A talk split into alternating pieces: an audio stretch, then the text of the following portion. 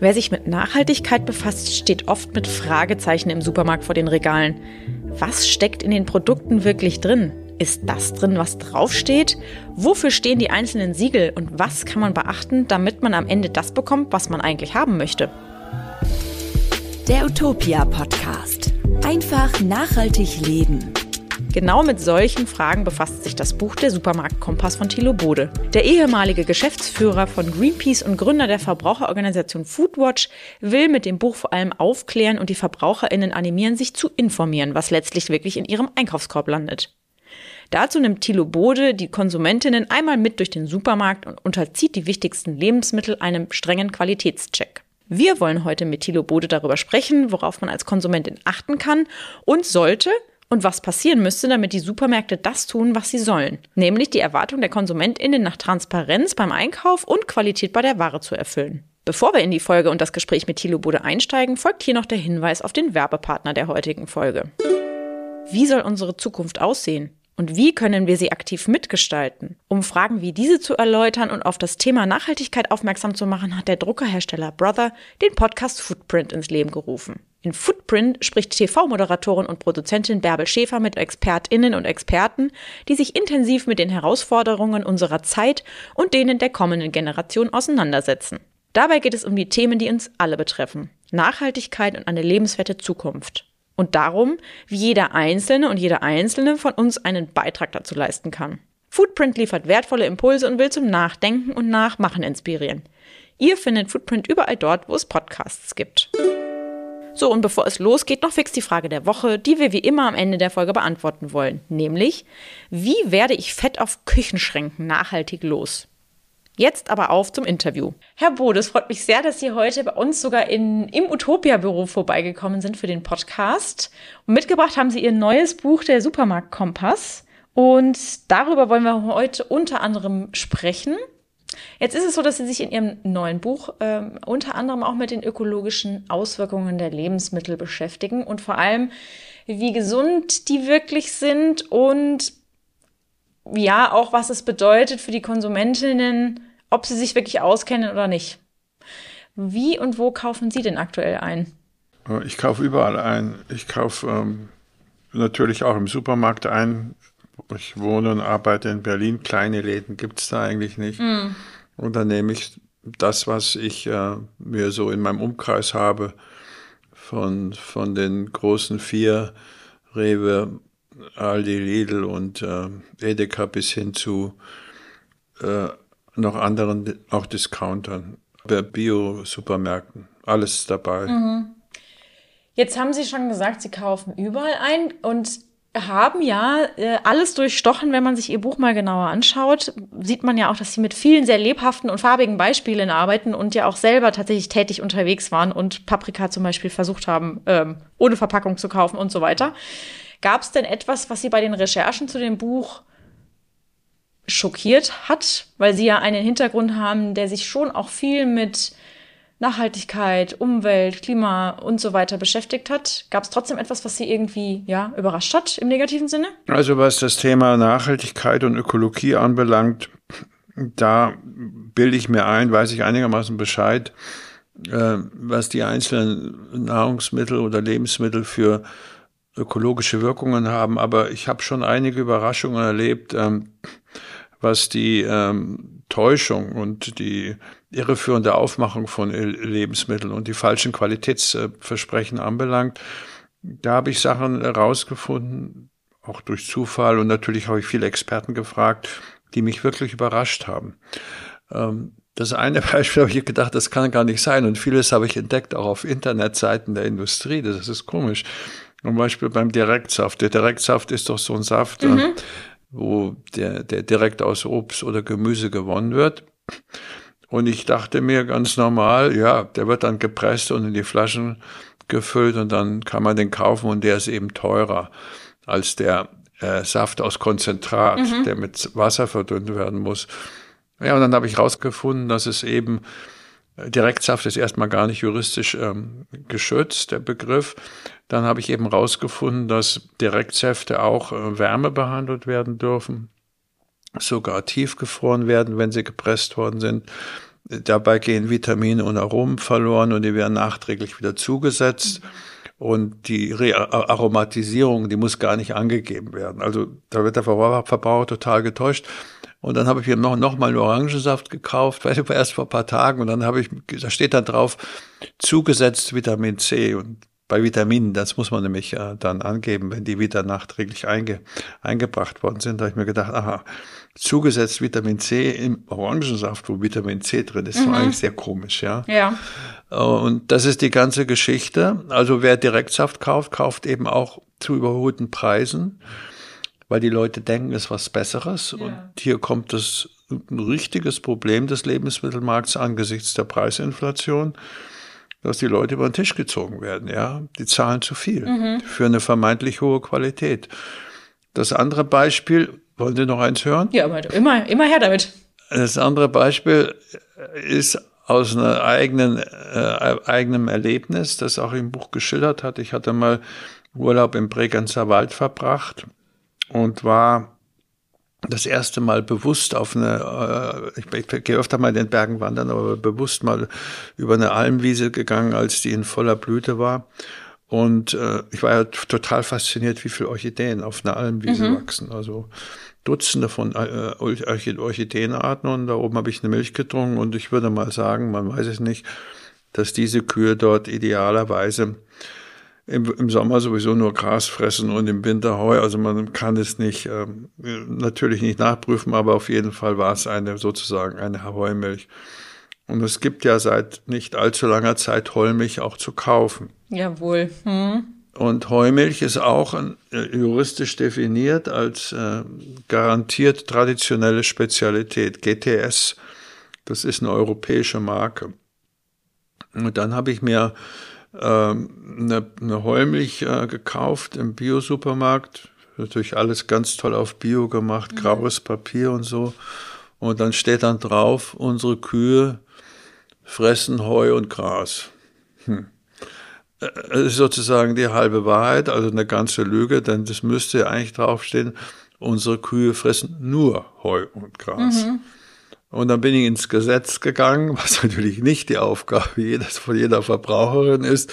Und da steht drin, die dürfen zu einem Viertel mit Kraftfutter, also mit Getreide gefüttert werden. Mhm. Ja, und dann habe ich meinen Kollegen gefragt, der Veterinär ist, und er hat mir erklärt, die können gar nicht diese Milchleistung bringen von 12.000 Liter, also die Hochleistungskühe, wenn sie nicht, wenn sie so wollen, artwidriges Futter mhm. bekommen. Mhm. Denn Getreide ist für Wiederkäuer kein Futter. Mhm. Und äh, das ist so eine Sache, die mich auch, ähm, die mich auch ziemlich überrascht hat. Also das waren so zwei Dinge, wo ich wirklich gedacht habe, das gibt's ja gar nicht. Mal ganz abgesehen davon, dass die Milch auf der Alm bestimmt ganz anders geschmeckt hat als die Heumilch aus dem Bioladen, oder? Ähm, ja, die hat natürlich ganz anders geschmeckt. Die, die Heumilch auf der Alm, die ist wirklich ganz anders. Die ist ganz dünn und so wie früher. Ich habe vorher, die, früher im Dorf hab ich, haben wir die Milch vom Bauern direkt mhm. geholt. Und da kommt der Geschmack von der Kindheit wieder hoch. Das andere ist alles so eine, so eine Pampe, finde ich. Weißes Wasser. Ja, es ja. ist irgendwie, äh, man merkt, dass es eben äh, keine frische Milch ist und noch dazu, komischerweise die Milch, die die mir hingestellt haben, da steht dann nicht, die dürfte sich auch äh, frische haltbare Milch nennen. Die frische ist bei Milch natürlich völlig irreführend, weil frisch ist keine Milch, die sie heute kaufen, die nee. sind alle wärmebehandelt. Nee, nee. Also ich finde, man erkennt Milch vom Bauern oder von der Kuh oder sagen wir mal, die man direkt hat, auch immer daran, dass Sahneklümpchen zum Beispiel drin sind. Ne? Also das kenne ich zum Beispiel. Ähm, ich habe auch ähm, aus der Familie haben wir Zugang sozusagen zur frischen Milch, also ja. zur richtig frischen Milch von der Kuh auf den Tisch sozusagen, wenn man das möchte. Und da ist es zum Beispiel so, dass Leute, die das gar nicht kennen, ganz irritiert sind, weil dann eben Rahmreste in der Milch herumschwimmen. So. Ja, aber es kommt eben auch darauf an, äh, selbst wenn sie das haben, kommt es darauf an, wie die Kühe heute gefüttert werden. Mhm. Deswegen ist ja auch Alpenmilch, Bergbauernmilch, Wiesenmilch, mhm. weiß nicht was, äh, ist ja alles nur Fantasie, denn oder Weidemilch, denn Sie wissen, entscheidend ist der Geschmack der der Milch und auch der Anteil an ungesättigten Fettsäuren vom Futter. Mhm. Und ja. selbst der kleine, kleine Landwirt wenn es denn überhaupt noch geht, äh, hat möglicher oder sehr wahrscheinlich Kühe, die ein extrem hohes Milchleistungsvermögen haben. Genauso wie der kleine Bäcker heute mit, äh, mit äh, jede Menge Chemikalien seine, seine Brötchen macht, ja. Also da kann man sich nicht drauf verlassen. Wenn heute einer zu mir sagt, also mir geht's gut, ich beziehe mein Olivenöl vom Freund aus der Toskana und mein mein Fleisch vom Metzger in der Ecke, den kenne ich, dann sage ich, dann, dann überzieht mein Gesetz echt ein mildes Lächeln. Jetzt ist es ja so, dass Sie sich in Ihrem Buch mit der Lebensmittelindustrie auseinandersetzen und auch mit deren problematischen Aspekten. Und im Zentrum, oder auf, das liest man immer wieder im Buch, ähm, stehen dabei unter anderem auch Aldi, Edeka, Lidl und Rewe. Und Sie betiteln diese vier als die allmächtigen vier. Können Sie uns mal erklären, warum das so ist oder warum Sie die so benennen? Also die, ähm, der Ausdruck die Allmächtigen bezieht sich auf die Marktmacht. Die Discounter, die es ja dann noch gibt, wie, wie Penny, das ist die Tochter, glaube ich, von Edeka und andere Kaufland von, von Aldi, gehören ja alle wiederum zu den Vieren äh, dass diese Konzerne eine Marktmacht von bis zu 85 Prozent haben und dadurch einen enormen äh, Einfluss auf die Anbieter, mittelständischen Anbieter von Lebensmitteln haben, die ja ihre Lebensmittel im Handel verkaufen müssen und die wirklich auspressen mhm. bis zum letzten. Und das hat ähm, eine negative Auswirkung auf das Angebot, weil natürlich die müssen, der Aldi gibt den Preis vor und Lidl gibt den Preis vor, ganz knallhart und entweder der liefert oder liefert nicht. Mhm. Und dann gucken die natürlich, wo sie an der Qualität sparen können ihrer Produktion und das geht dann meistens über Zusatzstoffe oder Aromatisierung. Mhm. Es gibt ganz wenig Mittelständler, die das geschafft haben, sich diesem Druck zu entziehen. Wir haben mit einem gesprochen, und der hat eben gesagt, wenn sie keine Marke sind, wo die Leute in den Laden gehen und sagen, ich möchte diese Marke mhm. kaufen, dann hat, hat er im Supermarkt keine Chance. Der hat übrigens vor 20 Jahren angefangen mit seinen Produkten und ich hatte ihm damals gesagt, das hatte ich vergessen, nur ich sagte, Herr so und so, Sie werden scheitern. Die kommen mit ihren Produkten ja gar nicht rein in die Supermärkte. Und den habe ich bei der Recherche zu dem Produkt, zu dem Buch wieder getroffen. Mhm. Da hat er gesagt, Herr Bode, Sie haben Ungerecht gehabt. Da habe ich gesagt, mit was denn? Ja, das haben Sie ja mir vor 20 Jahren gesagt. Da habe ich gesagt, daran kann ich mich gar nicht erinnern. Und, und warum haben Sie das geschafft? Da sagt er, ja, ich habe so viel in die Markenwerbung gesteckt oder auch sagen wir, die Qualität meiner Produkte verbunden, dass äh, die Supermärkte an mir nicht mehr vorbeikommen. Mhm. Weil dann können die nicht mehr pressen, weil dann sage ich, okay, dann verzichte ich darauf, bei euch meine Ware hinzuliefern mhm. und dann mhm. könnt ihr sehen, wo die Kunden bleiben. Mhm. Ist es denn tatsächlich so, dass Sie auch sagen würden, dass diese Großmarktmacht von 85 Prozent tatsächlich dann auch letztendlich bestimmt, was wir in unseren Einkaufskorb packen? Natürlich, weil das Angebot ist ja identisch. Mhm. Ja. Und ähm, wie gesagt, der Discounter hat keine schlechtere Ware. Ähm, zum Teil haben die sogar frischere Geschichten, weil der Durchsatz besser ist bei Obst und Gemüse. Und äh, ich rate ganz offiziell, geht zum Discounter, mhm. weil da könnt ihr Geld sparen und habt kein schlechtes Gewissen, wenn ihr zum, äh, zum zu den normalen Supermärkten geht, mhm. wo ihr dann irgendwelche Nachhaltigkeitsversprechen über euren Einkauf lösen sollt, einlösen sollt. Und ich habe wirklich jetzt bei diesen vielen Interviews, die ich gegeben habe, etliche Kollegen und Kolleginnen gerade aus den Medien getroffen, die zu mir gesiegt haben, ich nehme das teure, weil ich ein schlechtes Gewissen habe, wenn ich es nicht mache. Das hat mir wirklich leid getan, ja, und weil ich, weil ich da nichts Gutes tue, ja. Aber äh, also dann schlechtes Gewissen in dem Sinne, dass man sagt, man kauft bei den teureren. Ja. Weil ich meine, es gibt ja auch bei den Discountern teurere ja, ja, Produkte genau. oder sagen wir mal in Anführungszeichen bessere Produkte oder eben Bioprodukte gibt es ja auch bei Lidl, Penny und so weiter. Ja, also wir haben ja sozusagen das Thema Discounter mhm. rausgelassen, mhm. aber bei den Discountern ist dasselbe Problem, wo einem ja eingeimpft wird, man könnte äh, durch Aktionen als Einzelner sozusagen auch mhm. die Welt retten. Und die eine Frau hat zu mir gesagt, sie hat drei Kinder und sie kann das wirklich, sie, sie bringt das nicht fertig mit ihrem Monatsbudget. Mhm. Und äh, sie hätte dann immer ein schlechtes Gewissen, aber ich sagte, das dürfen sie wirklich nicht haben. Ja, mhm. das kann nicht sein. Ja, dafür muss schon die Politik sorgen, dass unsere Produktion ökologischer wird und zwar insgesamt und die muss auch dafür sorgen, dass jeder ausreichende ökologische und gesunde Lebensmittel bekommt. Das mhm. ist ein mhm. politisches Problem. Und die Supermärkte werben dann, dann damit, dass sie Verantwortung übernehmen.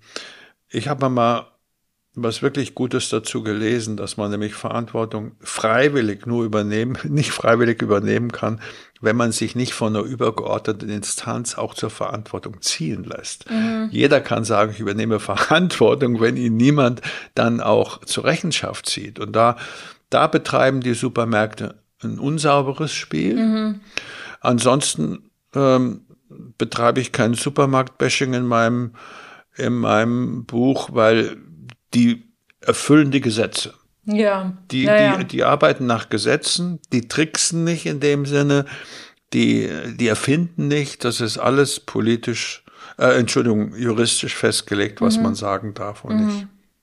Was ich aber Ihnen ganz schön finde, Sie beschäftigen sich ja mit den verschiedenen Lebensmittelgruppen. Sprich, wenn ich jetzt als normaler Konsument, sage ich mal, Ihr Buch in die Hand nehme und sage, hm, also ich kenne mich irgendwie nicht aus, ich weiß nicht wirklich, ich weiß, es gibt dieses und jenes Siegel und ich weiß, man müsste auf irgendwelche Sachen achten, aber worauf soll ich denn jetzt auf jeden Fall achten? Und ich habe zum Beispiel mal vor kurzem gelesen, dass es irgendwie Probleme bei der Eier oder bei der, bei der Produktion von Eiern gibt. Dann kann man bei Ihnen ganz toll nachlesen. Sie haben sich, glaube ich, 17 verschiedene Lebensmittelgruppen angeschaut. Und was ich ganz toll finde, dass man dann einfach erstmal im Allgemeinen nachliest und sie haben das, finde ich, auch schön aufbereitet mit immer sehr, wie ich vorhin schon gesagt habe, farbigen Beispielen. Und dann am Ende jedes Kapitels gibt es eine große Infobox, wo man dann wirklich auch schön zusammengefasst, kompakt, wo man nicht sofort ein Diplom dafür braucht, um es zu verstehen. Und ich finde schon auch, ähm, es ist gut und wichtig, dass man sich zumindest mal so ein bisschen damit beschäftigt. Mm wenn man sich aber jetzt diese 17 Lebensmittelgruppen, die Sie sich angeschaut haben, so betrachtet, sind ja auch viele dabei, wo oft Schindluder betrieben wird, ne? Fleisch, Eier, also überall da, wo Tiere mit dabei sind. Aber dann auch zum Beispiel ist ja, sagen Sie auch, vegan nicht immer gleich gesund, weil vegane Ersatzprodukte ähm, stecken ja oftmals voller Fett, voller Zucker und sind dann alles andere als gesund. Oder was würden Sie denn sagen, wo ist der dringendste Handlungs- oder Veränderungsbedarf? Darf ich Ihnen nochmal sagen, warum ich die 17 Lebensmittelgruppen Bitte. ausgesucht habe? Weil ich nämlich, es war mir, also ich habe erstmal bei der Recherche mehr gelernt als in 20 Jahren bei Foodwatch. Mhm, das ist ja enorm. Wie lange haben Sie denn recherchiert? Äh, ich hatte ja mit einem Kollegen, der die mhm. Reportagen geschrieben mhm. hat. Ich habe im Wesentlichen die Produkt Produktrecherche dann mhm. auch selber gemacht, weil ich ja Zeit hatte. Mhm. Und ähm, habe dann bei, bei jedem Produkt auch Experten befragt, mhm. ja, und äh, auch bei Milch, ja, muss ich ja hier keine Ahnung vor, ja, ich, ich wusste das Normale. Nein, der Anlass, warum ich das gemacht habe, war wirklich eine Sache, die, die es gab viele Sachen, wo die meisten bei Foodwatch Probleme, die wir nicht lösen konnten. Was mich immer aufgeregt hat, war die These, der Verbraucher hat es selber in der Hand, mhm. durch seine Kaufentscheidung die Lebensmittel besser zu machen. Und wir haben das immer an Einzelbeispielen, haben wir das mal so Verleihung des goldenen Windbeutels mhm. oder so gezeigt. Und ich habe gesagt, ich möchte jetzt mal insgesamt nachweisen, dass der Verbraucher gar nicht die Chance hat, weil er die Qualität nicht abschätzen kann.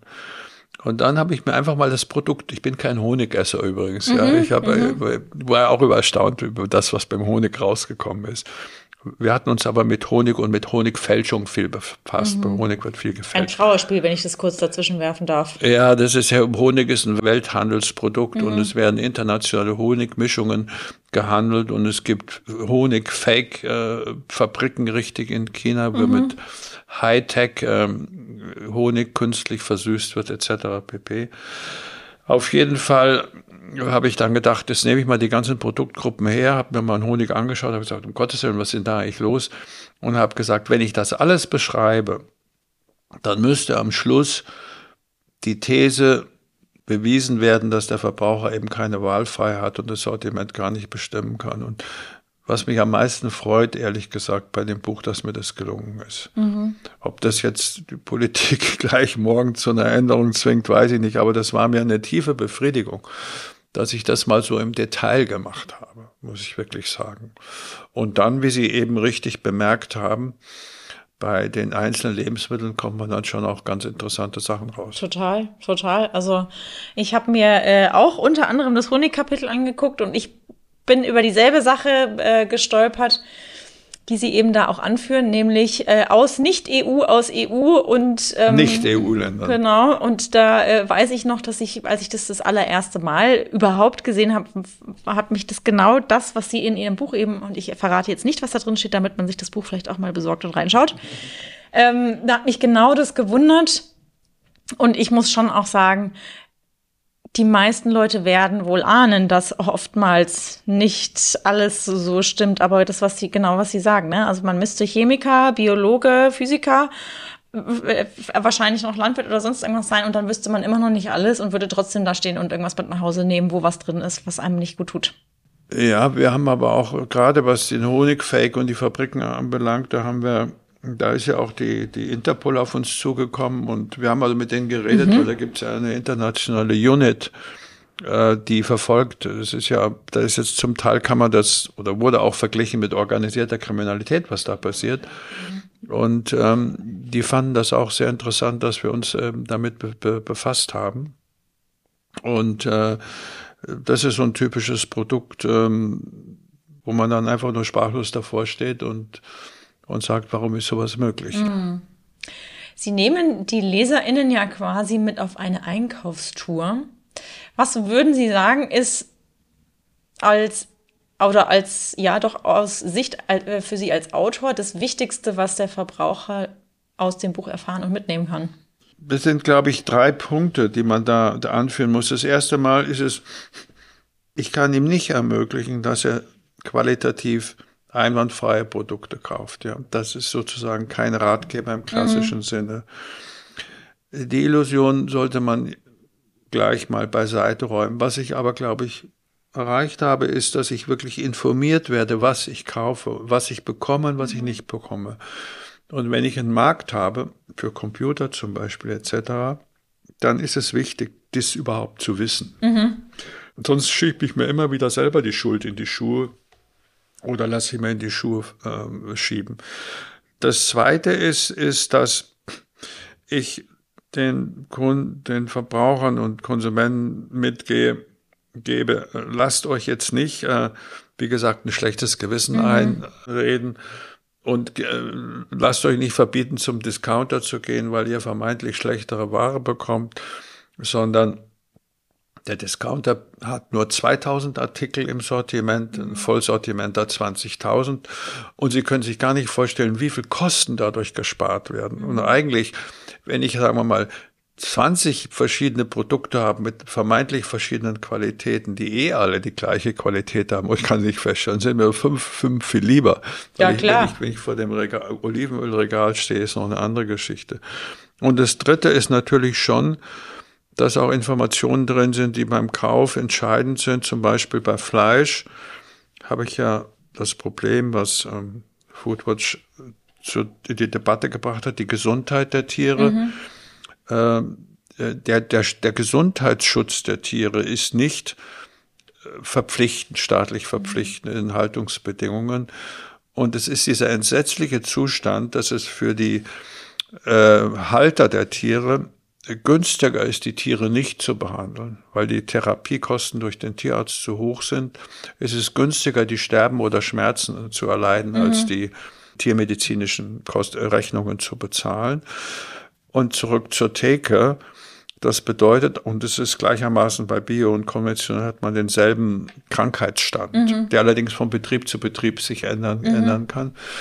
Die können nicht sicher sein, dass sie ein ein, auch beim Bio ein Fleisch von einem Tier kaufen, das vorher nicht gelitten hat. Mhm. Und das ist zum Beispiel so eine Erkenntnis, die einem dann auch äh, vielleicht etwas hilft beim, beim Fleisch aussuchen. Oder wenn ich sage, bitte kümmert euch nicht um Wiesenmilch, Bergbauernmilch, Alpenmilch etc.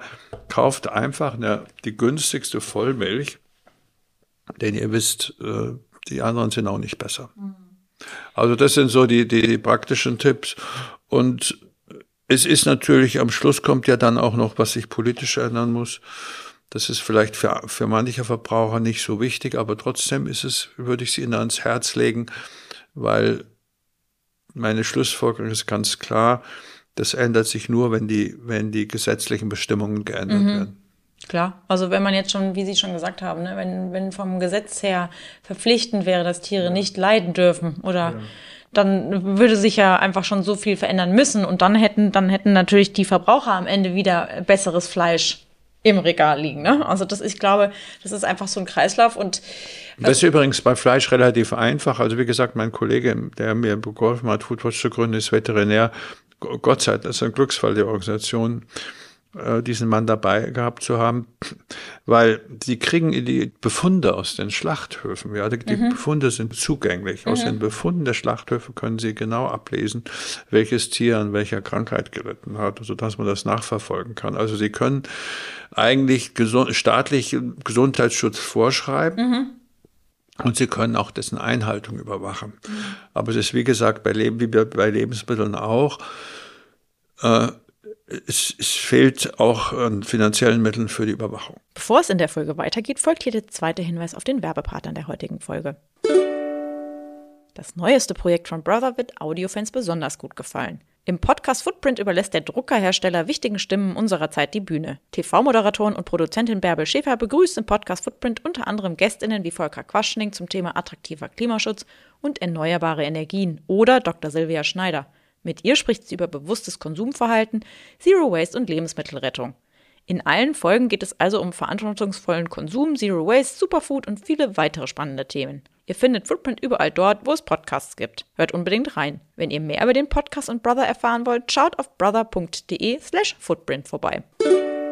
Jetzt ist es im Buch ja so, dass Sie zum Beispiel auch äh, recht am Eingang schreiben, dass die VerbraucherInnen äh, vor, von mangelnder Wahlfreiheit durch Nichtinformation und durch Fehlinformationen betroffen sind. Können Sie mal ein Beispiel dafür nennen, damit die äh, Leute, die uns zuhören, eine genauere Vorstellung davon haben?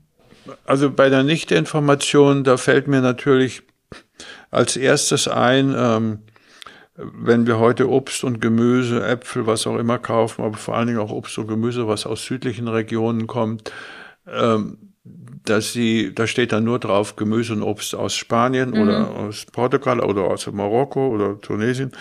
Und sie wissen nicht, oder sagen wir mal Shrimps, tiefgefüllte mhm. Bio-Shrimps aus Vietnam, äh, Sie wissen nicht, unter welchen Bedingungen das hergestellt mhm. wird. Das kann also unter extrem schädlichen ökologischen Bedingungen, Wassermangel in Spanien zum Beispiel, äh, hergestellt werden.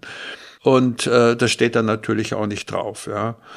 Und bei konventionellem Gemüse und Obst natürlich dann wissen Sie auch nicht, wie oft die gespritzt worden sind. Neulich hat hier ist hier eine interessante Recherche veröffentlicht worden in der Süddeutschen Zeitung dass äh, da gibt es Untersuchungen, die wurden bekannt, dass in Südtirol die Äpfel mit neun verschiedenen Pestiziden gespritzt werden. Dazu habe ich, glaube ich, auch die Dokumentation ja, äh, gesehen. Das ist sehr interessant. Wahnsinn. ich kenne die mhm. Organisation, die das gemacht hat, die Recherche, wurden da verklagt, haben aber gewonnen alles. Und ähm, das ist deshalb interessant, weil die das Zusammenwirken der verschiedenen Pestizide mhm. auf die gesundheitliche ja, Zustand der Menschen natürlich noch gar nicht erforscht ist. Ähm, Jetzt hatte ich aber vor lauter Reden Ihre Frage vergessen. Entschuldigung. Das macht überhaupt nichts. Die Beispiele für ähm, mangelnde Wahlfreiheit durch Nichtinformation und äh, mangelnde Wahlfreiheit durch Fehlinformation. Also diese Nichtinformation ist ja im Prinzip das, ja. dass man nicht weiß, die Orangen kommen ja. aus Spanien oder ne, die ja. zum Beispiel auch, was, was ich ja sehr gerne als Beispiel auch habe, sind die Avocados aus äh, Portugal jetzt, die, wo dann immer gesagt wird, na ja, ja, die kommen irgendwie ja, ja jetzt aus Portugal, dann fliegen sie nicht so weit, aber dass dahinter steht, dass wahnsinnig viel Wasser verbraucht wird, dass das Land ja sowieso schon ein sehr wasserarmes ist und dass den umliegenden Menschen das lebensnotwendige Wasser für diese Bäume entzogen wird, die, glaube ich, am Tag so viel Wasser verbrauchen wie eine vierköpfige Familie, steht natürlich nicht drauf. Ja, Fehlinformationen gibt es natürlich genug. Ich mhm. meine, es gibt eben den Klassiker vom Schwarzwälder Schinken, der ist aber schon so oft durchgenudelt worden, ja, dass das Fleisch vom Schinken auch aus Neuseeland kommen kann. Nee, aber es ist eine interessante Fehlinformation, die mir auch nicht so klar war das mit den Tomaten, dass wenn Sie Tomatenmark aus Italien, äh, äh, italienisches ein Tomatenmark äh, kaufen, wo dann draufsteht, hergestellt in Italien, dann ist in der Tat das Tomatenmark hergestellt in Italien. Allerdings kommen, können die Tomaten aus China kommen mhm. und das steht nicht drauf. Und das ist so ähnlich wie bei Olivenöl. Ich finde deshalb eine Unverschämtheit, auch gerade in diesen Zeiten, denn die, die die Menschen haben ein, ein Faible für italienische Produkte ja, und wollen da zahlen dafür mehr. Die, also, ja, die bezahlen auch für die Lebensart dieses oder ja, den ja, Gedanken, klar. den sie damit verbinden. Der, der Italien hat einen guten Ruf mhm. und äh, und und die die Industrie, die spielt mit dem Ruf und dann äh, schreibt sie eben hergestellt in Italien oder bei Olivenöl, was auch immer. Auch Italien spielt eine große Rolle, was aber nicht unbedingt was aussagt über die Qualität. Mhm. Ja. Und das ist das andere. Oder Fehlinformation bei Heulmilch. Ähm, wie gesagt, wenn da drauf steht auf der Packung, unsere Kühe fressen Heu und Gras und es steht nicht dabei, die fressen aber auch Getreide. Dann nee, man lässt bewusst einfach ein, den wichtigen Zusatz lässt man dann einfach unter den Tisch fallen. Ja, das ist deshalb interessant, weil zusätzlich drauf steht, ähm, die äh, Kühe bekommen keine Silage. Also bei mhm. Milchkühen ist das sowieso nicht angesagt, dass die Silage ist ja verkehrtes Futter, mhm. ja, ist eh nicht angesagt. Das steht auch im Gesetz drin, Silagefütterung ist verboten. Das schreiben sie dann auch drauf. Aber äh, sie schreiben eben nicht drauf, dass auch Getreideverfütterung erlaubt ist und mhm. tun so, als ob nur Heu und Gras verfüttert werden. Also das ist gesetzlich eben möglich, ohne dass man dafür bestraft wird und äh, ja, das geht nicht, finde ich. Ja, das stimmt. Was würden Sie denn jetzt sagen, wenn äh, jetzt empörte VerbraucherInnen oder HörerInnen sagen, ja, aber was kann man denn als einzelner Konsument tun? Gibt es denn was, was man tun kann? Ja, also den Verbraucherprotest organisieren in Form von Boykott oder so hat äh, eigentlich noch nie richtig funktioniert. Ja, weil es gibt immer alternative Produkte, auf denen man ausweichen kann. Nein, es ist schon, ich würde jetzt zum Beispiel, wenn ich das jetzt hier sage und dann hören bei Ihnen viele Leute zu, hoffentlich, und dann schreiben 30 an die, an die Heumilchhersteller und sagen, schreibt bitte auch drauf, unsere Kühe fressen, fressen nicht nur Öl, sondern auch Kraftfutter. Dann werden die sich bedanken und das nicht machen. Ja, und wenn sie dann die Milch nicht mehr, und, und die kriegen es genauso, wenn sie sagen, kauft keine Heumilch mehr, also öffentlich zum Boykott aufrufen, ist ja auch nicht, nicht juristisch nicht so einfach. Es wird nichts nützen, ja, weil ein paar Verbraucher damit mitmachen, die anderen finden Heumilch schön. Also die individuell, die, äh, die kollektiven Möglichkeiten als Verbraucher aktiv zu werden sind sehr gering. Mhm. Äh, Sie können sich natürlich festkleben am Ministerium vom Özdemir, ja, festkleben und sagen, Sie gehen erst wieder weg, wenn er sich in Brüssel für eine Änderung der Heumilchverordnung eingesetzt hat. Aber ich glaube, Sie würden ziemlich lange kleben. Das wollte ich gerade sagen. Wer weiß, wie lange man dann da so klebt. Ja. Ja. Sie plädieren außerdem für eine grundlegende Reform des Lebensmittelmarktes, was ja dann eher in Richtung Politik und Wirtschaft geht. Wie ähm, sieht es ja, denn aus? Also ich, ich, ich, ich rede über zwei Märkte. Ich mhm. rede über den Lebensmittelmarkt und, und sage, wir haben ein europäisches Lebensmittelrecht, das grundsätzlich mhm. die Täuschung und die Gesundheitsgefährdung verbietet. Aber die drunter liegende Gesetzesebene, also zum Beispiel die Kennzeichnungsverpflichtungen mhm. bei Holmich, widersprechen dieser Regelung. Das muss alles geändert werden. Das könnte man ohne weiteres ändern, indem man eben die Gesetze anders beschreibt.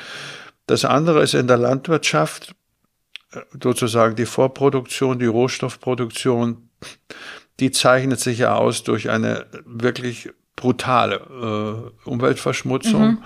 Artenvielfalt, Grundwasser, Klima, äh, Tierschutz, mangelnder Tierschutz, äh, Bodenerosion, das ist wirklich gewaltig und ist auch, hat sich verschlechtert insgesamt in den letzten 20 Jahren.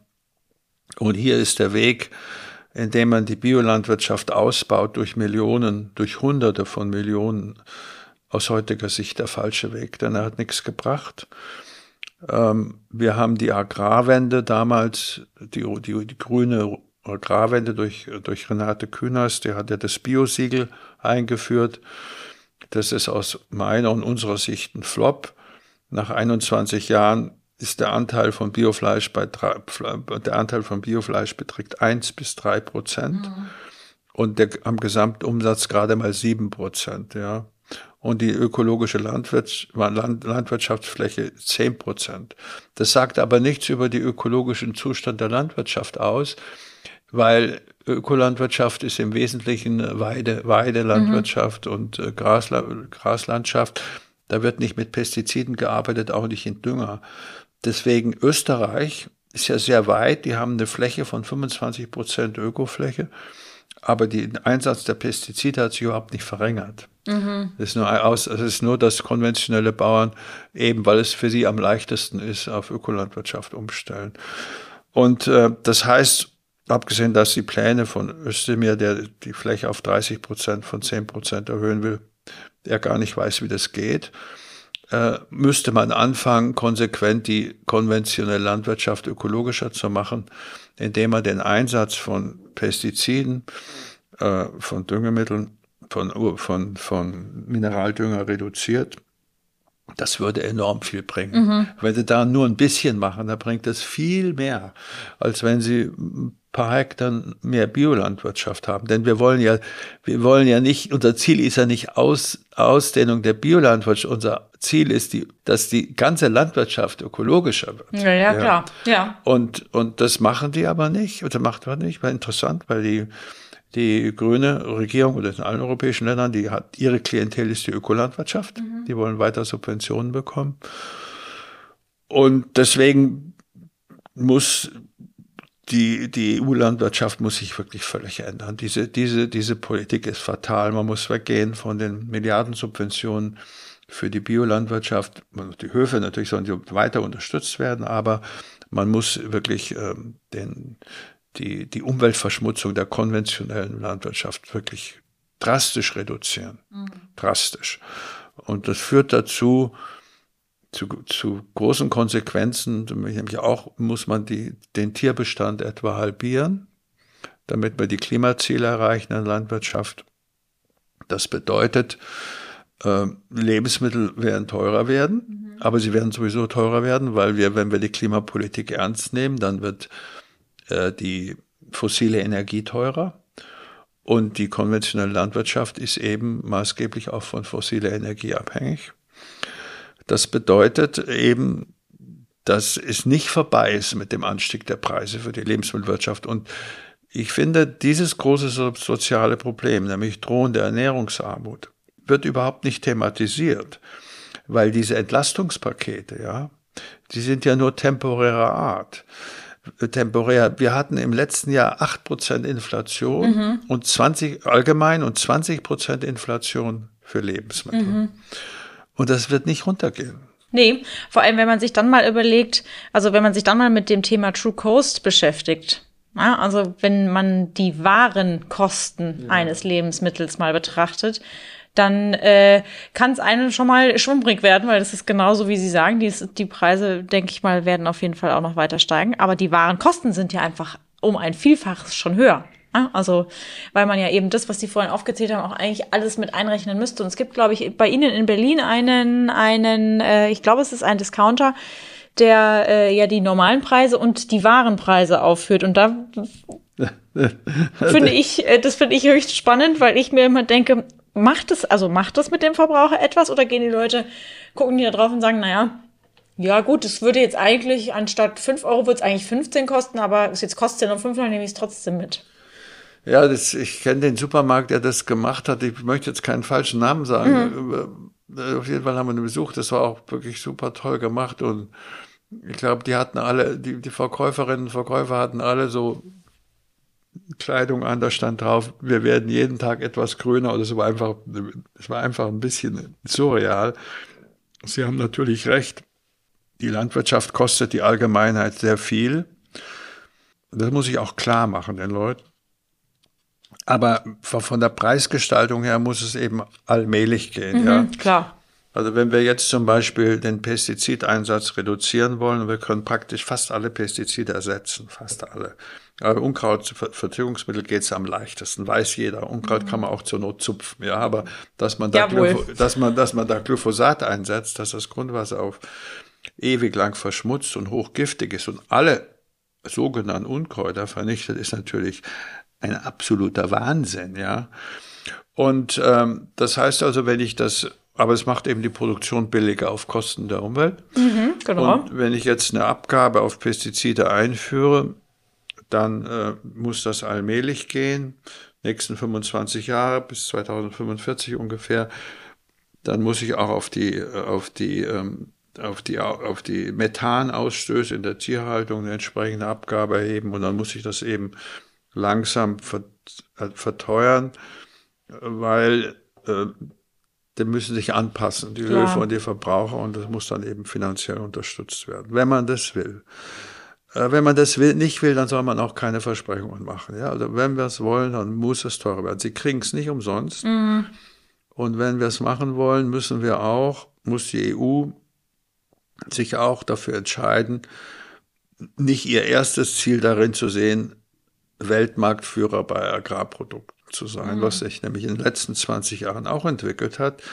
Die EU ist zum größten Akteur auf den Weltmarkt geworden. Wir, wir haben zum Beispiel der größte Exporteur von Milch, der größte weltweit, ist die EU. Mhm. Äh, und wenn dann die Leute kommen, die Discounter, die drücken ja die armen Milchbauern und wollen nicht genug Geld zahlen, dann sage ich immer, Leute, den Weltmarktpreis, den, den Preis macht nicht Lidl, den brauchen, machen nicht den, ähm, die, ähm, die, die großen Molkereikonzerne, sondern der wird auf dem Weltmarkt gemacht, ja. Und wenn, ja, der, ja. wenn der Milchpreis runtergeht, dann kriegen die Bauern bei uns auch weniger. Da gibt's Spielräume, ist auch nicht bekannt, ja. Wir sind der größte Exporteur und Importeur von Nahrungsmitteln, von Rohstoffen. Von, also wir importieren Rohstoffe und veredeln die und exportieren dann die, die Lebensmittel bei Fleisch und bei Milch sind wir, wie gesagt, gerade 2022 sind wir der Weltmarktführer geworden. Das muss man sich mal vorstellen. Es gibt also da eine Überproduktion. Das ist eigentlich verrückt, gell? Ja.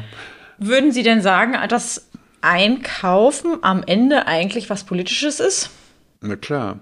Also der, die, da muss man, ich glaube, ein bisschen aufpassen, wie man das Also ich setze das mal so, hier, hier, Sie sehen mich, ich setze das bewusst in Anführungszeichen. Ja, ja, ne? ja, mhm. Ich würde sagen, ja, der, der, das, was passiert beim Lebensmitteleinkauf, das ist, äh, das ist letzten Endes eine politische Angelegenheit, mhm. weil durch die Politik bestimmt das, was wir aussuchen, bestimmt, was wir für Preise zahlen und welche Freiheit wir als Verbraucher haben. Das ist schon richtig. Das ist übrigens ganz schwierig, äh, wie gesagt, auch rüberzubringen, weil ich kann verstehen, dass viele das nicht wahrhaben wollen, ja. Weil man will sich eigentlich gerade beim Kauf von Lebensmitteln will man eigentlich frei sein. Und man will Qualität auswählen können. Ich finde das immer, wenn man, also Sie haben das vorhin schon gesagt, wenn man fünf gute Produkte im oder wenn man fünf Produkte zu gleicher Qualität im äh, Regal stehen hat, dann braucht man ja nicht 20 zur gleichen Qualität im Regal stehen zu haben, weil ich finde, oft ist es so, dass man in einen Supermarkt geht und man will eine Packung Müsli kaufen. Und man kennt das Müsli, was man immer zu Hause hat. Dann sucht man schnell und scannt das Regal ab. Aha, sehe ich mein Müsli irgendwo? Nee, mein Müsli ist nirgendwo zu sehen. Und dann knallt und dann denkt man, oh mein Gott, es sind ungefähr noch 19 andere Packungen Müsli-Sorten und man ist überfordert. Man ist einfach nur überfordert. Und dann will man, dann am Ende geht man ohne Müsli raus. Ja, man, man glaubt überfordert zu sein. Im Grunde ist man unterfordert, weil die Qualitäten sich nicht äh, unterscheiden und der Preis, wie gesagt, nichts äh, darüber aussagt über die Qualität. Äh, also das bei mir, ich finde, was mir als als als bestes Beispiel da runtergekommen ist bei der Recherche ist Olivenöl. 98 äh, Prozent aller Olivenöle sind ja nativ extra, also höchste Güteklasse. Das heißt, die Oliven werden kalt gepresst. Das ist eine Temperatur von 37 Grad. Also wir würden nicht sagen, es ist kalt, aber es ist eben kalt mhm. gepresst. Und äh, extra heißt, dass auch Vorprodukte nicht irgendwie wärmer behandelt werden. Und dann stehen sie vor dem Olivenölregal und sehen Olivenöle die reichen, sagen wir mal, im Preis von fünf bis zehn Euro bis 30 Euro. Und, und, aber da kommen noch unterschiedliche Flaschengrößen dazu. Und dann gucken sie hinten drauf, da steht dann irgendwie, ja, unsere Olivenöle sind besonders oder kommen daher und daher. Sie wissen aber auch nicht, ob es nicht nur Olivenöle daher sind oder sind sie mit anderen verschnitten worden, so dass man hier auch hilflos ist, ja. Mhm. Und ähm, dann müssen sie schon jedes Olivenöl durchprobieren auf Geschmack etc. Aber da sind sie wirklich verloren. Das ärgert mich. Äh, das ärgert mich maßlos, weil kann ich total gut verstehen. Das, ich äh, fühle, äh, fühle Ihnen das sozusagen weil nach. Da, da stehe ich davor und sage, sag mal, für was verbringe ich denn eigentlich jetzt meine Zeit? Ja, und wenn ich noch sehe, dass die Mindestgröße für Schrift, ja, politisch vorgeschrieben in Europa, 1,2 Millimeter ist, Deswegen sollte man immer eine Lupe mitnehmen, wenn man in den Supermarkt geht, am besten. Ja, das gibt's ja. Die, mhm. die, die, manche, manche, die haben ja diese Einkaufswegen, manche mhm. haben ja eine Lupe da. Ja. Allein ist das schon, ist das schon eine Unverschämtheit. Übrigens, als es um die Schriftgröße ging, hat die Industrie folgendermaßen argumentiert. Die Schrift muss so klein sein, damit wir ausreichend Platz haben für den Markenauftritt. Das muss, kann man sich mal auf der Zunge vergehen lassen. Das heißt, wenn ich mir diese Milch anschaue, die vor mir steht, da sind schneebedeckte Berge drauf, mhm. eine schöne grüne Wiese, ein idyllischer, blauer Himmel, ein idyllischer Bauernhof, dann noch eine Kuh und ein Senna mit einem tiefschwarzen Bart und einer tollen, tollen Mütze. Und dann die ganze Seite ist Markenauftritt und hinten kann ich nicht lesen, was mhm. draufsteht. So ja, ja. Ja, das ist überall dasselbe. Mhm. Jetzt habe ich Sie ja vorhin schon gefragt, ob Sie bei Ihren Recherchen zu dem Buch was Negatives äh, sozusagen oder ob Sie auf was äh, gestoßen sind, was Sie äh, überrascht oder schockiert hat. Und die gleiche Frage, aber in die andere Richtung, würde ich Sie natürlich auch noch fragen wollen. Gab es auch etwas, wo Sie gesagt haben, okay, da hat sich was zum Positiven hin verändert? Nee, habe ich nicht entdeckt. Das ist ja entdeckt. wirklich schade, gell? Habe ich wirklich nicht entdeckt, ja. Also mhm. normalerweise würde man ja das auch schreiben und sagen, hier gibt es ja positive Entwicklungen, aber ich habe in den Supermärkten, wie gesagt, nichts entdeckt. Und ähm, die kleine Geschäfte oder auch kleine Biogeschäfte, wo sie vielleicht was Spezielles mal kaufen können, das gibt es praktisch nicht mehr, zumindest nicht in Berlin. Und äh, und wie gesagt, ich komme wieder auf mein Beispiel Heumilch zurück, mhm. wo ich erst dachte, naja, das ist mal was. Mhm.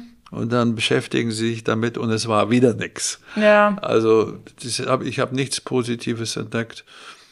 Äh, was ich sagen könnte, wäre unmittelbar positiv für den Verbraucher im Sinne, dass er hier mal eine echte Qualitätsauswahl hat oder so.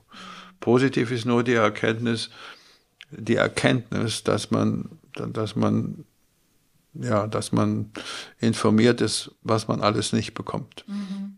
Jetzt sind wir beinahe schon am Ende des Gesprächs, aber was ich ganz gerne noch wüsste, wenn Sie bereits heute in der Zukunft einkaufen gehen könnten, gäbe es dann überhaupt noch Supermärkte?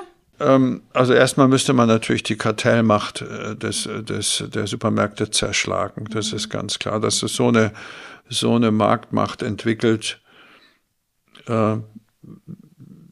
Das ist aber, wir haben ja beim, wir haben ja beim letzten Buch mit dem Präsidenten des Bundeskartellamts gesprochen und die deutsche Kartellpolitik verhindert, wenn möglich, Zusammenschlüsse von Unternehmen, mhm. aber sie regelt kein Zerschlagen von Konzernen. Mhm. Das ist nicht Teil des deutschen Wettbewerbsrechts.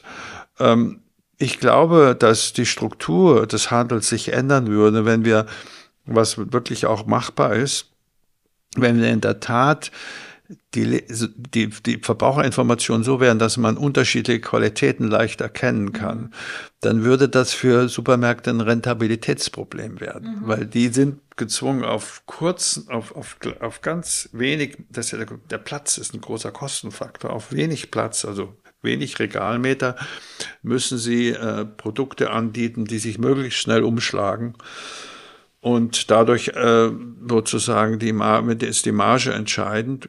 Und wir haben mit, mit, wir haben ja mit allen, mit, nee, mit allen, mit einigen gesprochen, mit Lidl zum Beispiel, mit, mit, mit, mit, mit wirklich mit, äh, mit, mit kompetenten Leuten. Und äh, die dann auch sagen, wir haben eben versucht, mit ähm, mal wirklich höherwertige Lebensmittel reinzustellen und die haben sich einfach für das für unsere Art von Kalkulation zu langsam gedreht und die mussten wir wieder aus dem Sortiment nehmen. Mhm. Die berühmte Lidl-Banane zum mhm. Beispiel. Und ich kann mir vorstellen, dass es dann wiederum viel mehr Anbieter geben würde, die sich auf Spezialitäten mhm. äh, spezial, äh, spezialisieren und sozusagen der es dann durchaus auch immer natürlich auch Orte geben muss, solange es ökologisch okay ist und gesundheitlich schädlich ist, wo es dann billigere Lebensmittel gibt, dann hätte man eine größere Diversität. Also mhm. Also schon dadurch würde man dieses enorme Einheitszeug da, was man hat, aufbrechen. Ja. ja. Aber ich kann nur dazu sagen, wir haben bei Foodwatch 15 Jahre lang für die Einführung dieser berühmten Nährwertampel gekämpft. Mhm. Und zwar für eine verbindliche. Das heißt, alle Hersteller sind verpflichtet, die draufzukleben. Das ist uns bis heute nicht gelungen. Die Mühlen malen ewig langsam. Und, ja, und jetzt wird die Kommission an für sich, sollte sie jetzt entscheiden, äh, ob, ob sie das nur genannte Nutri-Score verbindlich macht, aber die Italiener, auch interessant, haben wegen Spaghetti, Nutella und Parmesan Einspruch erhoben, weil die keine gute Bewertung bekommen. Das ist interessant. Man hat die Nutri-Score ja eingeführt für, um die Gesundheit der Verbraucher mhm. zu schützen. Und jetzt kann die europäische Regierung das nicht einführen, weil einzelne Unternehmeninteressen betreten, betroffen sind. Das hat ja, wenn Sie sich mal in gemein und, und, das, und das hat eigentlich auch mit dem Binnenmarktregeln nichts zu tun. Das geht hier nicht um äh, und wenn der Binnenmarkt so organisiert wird, dass der Austausch von Gütern Vorrang hat vor Gesundheit der Verbraucher, dann habe ich natürlich auch ein europäisches Problem. Also hinter dem, was ich da geschrieben habe in dem Buch, da stehen wirklich eine ganze Reihe von schwerwiegenden Entscheidungen. Und in der europäischen Verträgen steht sogar drin, den Artikel weiß ich jetzt nicht auswendig, dass Verbraucherschutz im Rahmen des Binnenmarktes verwirklicht wird. Das ist schon ganz klar, dass mhm. der freie Austausch von Gütern alle Priorität hat. Es wäre überhaupt kein Problem, dass Deutschland jetzt zum Beispiel den Nutri-Score verbindlich einführt, mhm. dann hätten die Italiener ihn halt nicht. Nur die Spaghetti-Exporteure könnten hier ihre Spaghetti nur verkaufen mit dem Nutri-Score. Es ist aber verboten, dass Deutschland das einführt weil es eben rechtlich äh, nicht möglich ist, äh, weil der Binnenmarkt dagegen spricht. Das ist auch eine Sache, die, die ich den Leuten erzähle, die, die können das gar nicht glauben. Das klingt auch total absurd, muss man ganz ehrlich sagen, ne? Aber ja, das, ist, das, ist, das verhindert den Austausch der Frauen mhm. Güter, den freien Austausch der Güter überhaupt nicht. Mhm. Aber es ist verboten. Deutschland würde EU-Recht verstoßen und würde verurteilt werden und müsste das wieder zurücknehmen. Mhm. Na, Servus, sage ich da nur. Hm. Und als letzte Frage, was würden Sie denn sagen, wie nachhaltiges Einkaufen für Sie selbst in Zukunft aussehen würde? Ja, nicht anders als jetzt. Ich bin ein ganz normaler Verbraucher. Ja, Sie sind ja jetzt ausgebildeter Experte sozusagen und wissen schon eher, worauf man achten muss, ne? Also ja, ich, ich, ich weiß, dass ich durch mein Einkaufsverhalten die Welt nicht verändern kann und äh, bilde mir das nicht ein und kaufe mir dann und versuche mich ordentlich und vernünftig mhm. zu ernähren. Das ist die Hauptsache. Und äh, versuche und versuche natürlich auch äh, äh, Sachen zu vermeiden, die schädlich sein können, wobei ich nach wie vor sagen muss, gelernt habe, dass das im Grunde sehr schwierig ist, das zu vermeiden. Nehmen wir mhm. mal den Beispiel Fleisch. Ja. Mhm. Solange die Gesundheit der Tiere keine Rolle spielt beim Fleischkauf, habe ich eigentlich nur die Wahl, ganz auf Fleisch zu verzichten. Genau. Aber hier, wir sind ja hier in München, ich jetzt gern weiß was. Ja, ich kann das total und, nachvollziehen, und ja. Ich esse nicht jeden Tag Fleisch, und, und, aber ich kann das, kann das eben nicht garantieren. Und äh, deswegen stoße ich mal auf, an meine Grenzen und kann nur versuchen, über meine Aktivitäten mhm. den Gang der Dinge etwas zu beeinflussen und zur Aufklärung beizutragen. Und was ich jetzt mal, was mir, was mir jetzt, äh, wenn ich das mal sagen darf, was mir an diesem, an dem Buch halt gut, gut gefällt, weil ich merke jetzt bei den Gesprächen, dass es doch einen, einen großen Aufklärungswert hat. Und das ist für mich schon mal eigentlich ein gutes Gefühl, als, als jetzt ähm, kein Schnitzel mehr zu essen. Ja, also ich muss auch, wie gesagt, das habe ich ja vorhin schon ja. äh, gesagt, ne, also diese, ich finde, das ist, das ist etwas, was man, äh, wo man gerne liest und dabei auch noch was lernt. Deswegen, und ich finde, das ist wichtig. Also, das muss ich wirklich sagen. Ich würde mir wünschen, dass Kinder das in der Schule schon lernen würden. Ne? Natürlich auf kindgerechter äh, Basis, aber ich glaube, dass das einfach, wenn man etwas nicht weiß, kann man auch nicht für sich selber entscheiden, etwas anders machen zu wollen. Wie zum Beispiel Sie, die jetzt, Sie wissen jetzt, dass die Heumilch auf der Alm besser schmeckt, dann müssen Sie wahrscheinlich häufiger spazieren, auf, also auf die Alm spazieren. Ne? Genau, ja. ja. Genau. Es hat mich auf jeden Fall sehr gefreut, dass Sie da gewesen sind. Mich auch, Dankeschön. Ähm, ich wünsche Ihnen weiterhin alles Gute und sag einfach mal bis bald. Ja, vielen Dank. Auf Wiedersehen. Das war es also heute mit der Folge. Ein wirklich spannendes Gespräch mit interessanten Einblicken. Ich glaube, in Zukunft werde auch ich anders einkaufen gehen. Bevor wir am Ende der Folge sind, gibt es hier aber noch die Antwort auf die Frage der Woche vom Beginn, nämlich wie wird man Fett auf Küchenschränken nachhaltig los? Und hier kommt auch gleich schon die Antwort. Küchenschränke zu reinigen lohnt sich besonders, wenn ihr viel kocht. Denn dann können Fettablagerungen auf den Schrankoberflächen die Folgen sein. Nicht wirklich gemütlich und auch nicht appetitlich. Wer die Küche putzt, beschränkt sich dabei oft auf den Herd, die Spüle und Arbeitsflächen. Neben dem Kühlschrank solltet ihr aber auch regelmäßig eure Küchenschränke reinigen. Schließlich werden auch sie dreckig. Weil entweder sammeln sich Fettablagerungen durchs Kochen auf der Oberfläche oder sie werden, wenn es hoch hergeht, zum Beispiel von Soßen, Spritzern und Kuchenteig verschmutzt. Zum Glück ist das Reinigen von Küchenschränken nicht allzu aufwendig und lässt sich leicht mit Hausmitteln bewerkstelligen. Acht geben müsst ihr allerdings bei der Auswahl eurer Putzmittel auf das Schrankmaterial, denn für manche Flächen sind manche Putzmittel zu scharf und daher nicht geeignet. Fettflecken an Küchenschränken verschwinden oft nicht, wenn ihr versucht, sie mit einem feuchten Lappen abzuwischen. Habt ihr sicher schon gemerkt. Noch dazu können sich gerade an der Oberseite besonders unangenehme Fettablagerungen ansammeln, die sich fast schmierig anfühlen. Mit einer Antifettmischung werdet ihr diese Rückstände aber nachhaltig und relativ einfach los. Geht eigentlich ganz einfach. Mischt euch eine halbe Tasse Natron mit einer Tasse Wasser und gebt ein paar Spritzer Zitronensaft dazu. Das Natron wirkt dabei fettlösend. Wartet, bis sich das Natron im Wasser aufgelöst hat. Gebt dann etwas von der Mischung auf einen angefeuchteten Schwamm und wischt damit über den Fettfleck, bis er nicht mehr zu sehen ist. Bei wirklich hartnäckigen Fettflecken könnt ihr die Mischung auch ein paar Minuten auf der Oberfläche einweichen lassen. Wischt die Mischung anschließend mit einem sauberen, feuchten Tuch ab. Dann müsste das Fett weg sein. Aber Achtung, wie gesagt, habt ihr zum Beispiel eine Hochglanzküche zu Hause, ist diese Methode ungeeignet, denn durch das Natron könnten die Oberflächen zerkratzt werden. Bei Hochglanzflächen bekommt ihr Fettflecken durch den Einsatz von Glasreiniger oder zum Beispiel einem milden Shampoo ganz gut weg. Ihr könnt selbstgemachten Glasreiniger zum Beispiel direkt auf den Fettfleck aufsprühen und ihn nach kurzer Einwirkzeit abwischen. Von dem Shampoo gebt ihr einfach ein paar Tropfen auf einen nassen Lappen und wischt damit den Fettfleck weg. Ein letzter Tipp. Um zukünftig leichter und weniger oft eure Küchenschränke putzen zu müssen, könnt ihr Zeitungspapier auf die Oberseite legen. Das Zeitungspapier nimmt überschüssiges Fett aus der Luft auf und ihr könnt es dann ganz einfach alle paar Monate austauschen. So, das war's mit der Folge für heute. Wir hoffen wie immer, sie hat euch gefallen und wenn ja, gebt uns gerne eine gute Bewertung in eurer Podcast-App. Wenn ihr uns noch nicht abonniert habt, macht das gerne über eure Podcast-App und gebt uns auch immer gerne 5 Sterne. Wenn ihr Themenwünsche, Ideen, Anregungen oder Kritik loswerden wollt, schickt uns dazu gerne eine Mail an podcast.utopia.de. Lasst es euch gut gehen und bis zum nächsten Mal. Der Utopia Podcast. Einfach nachhaltig leben.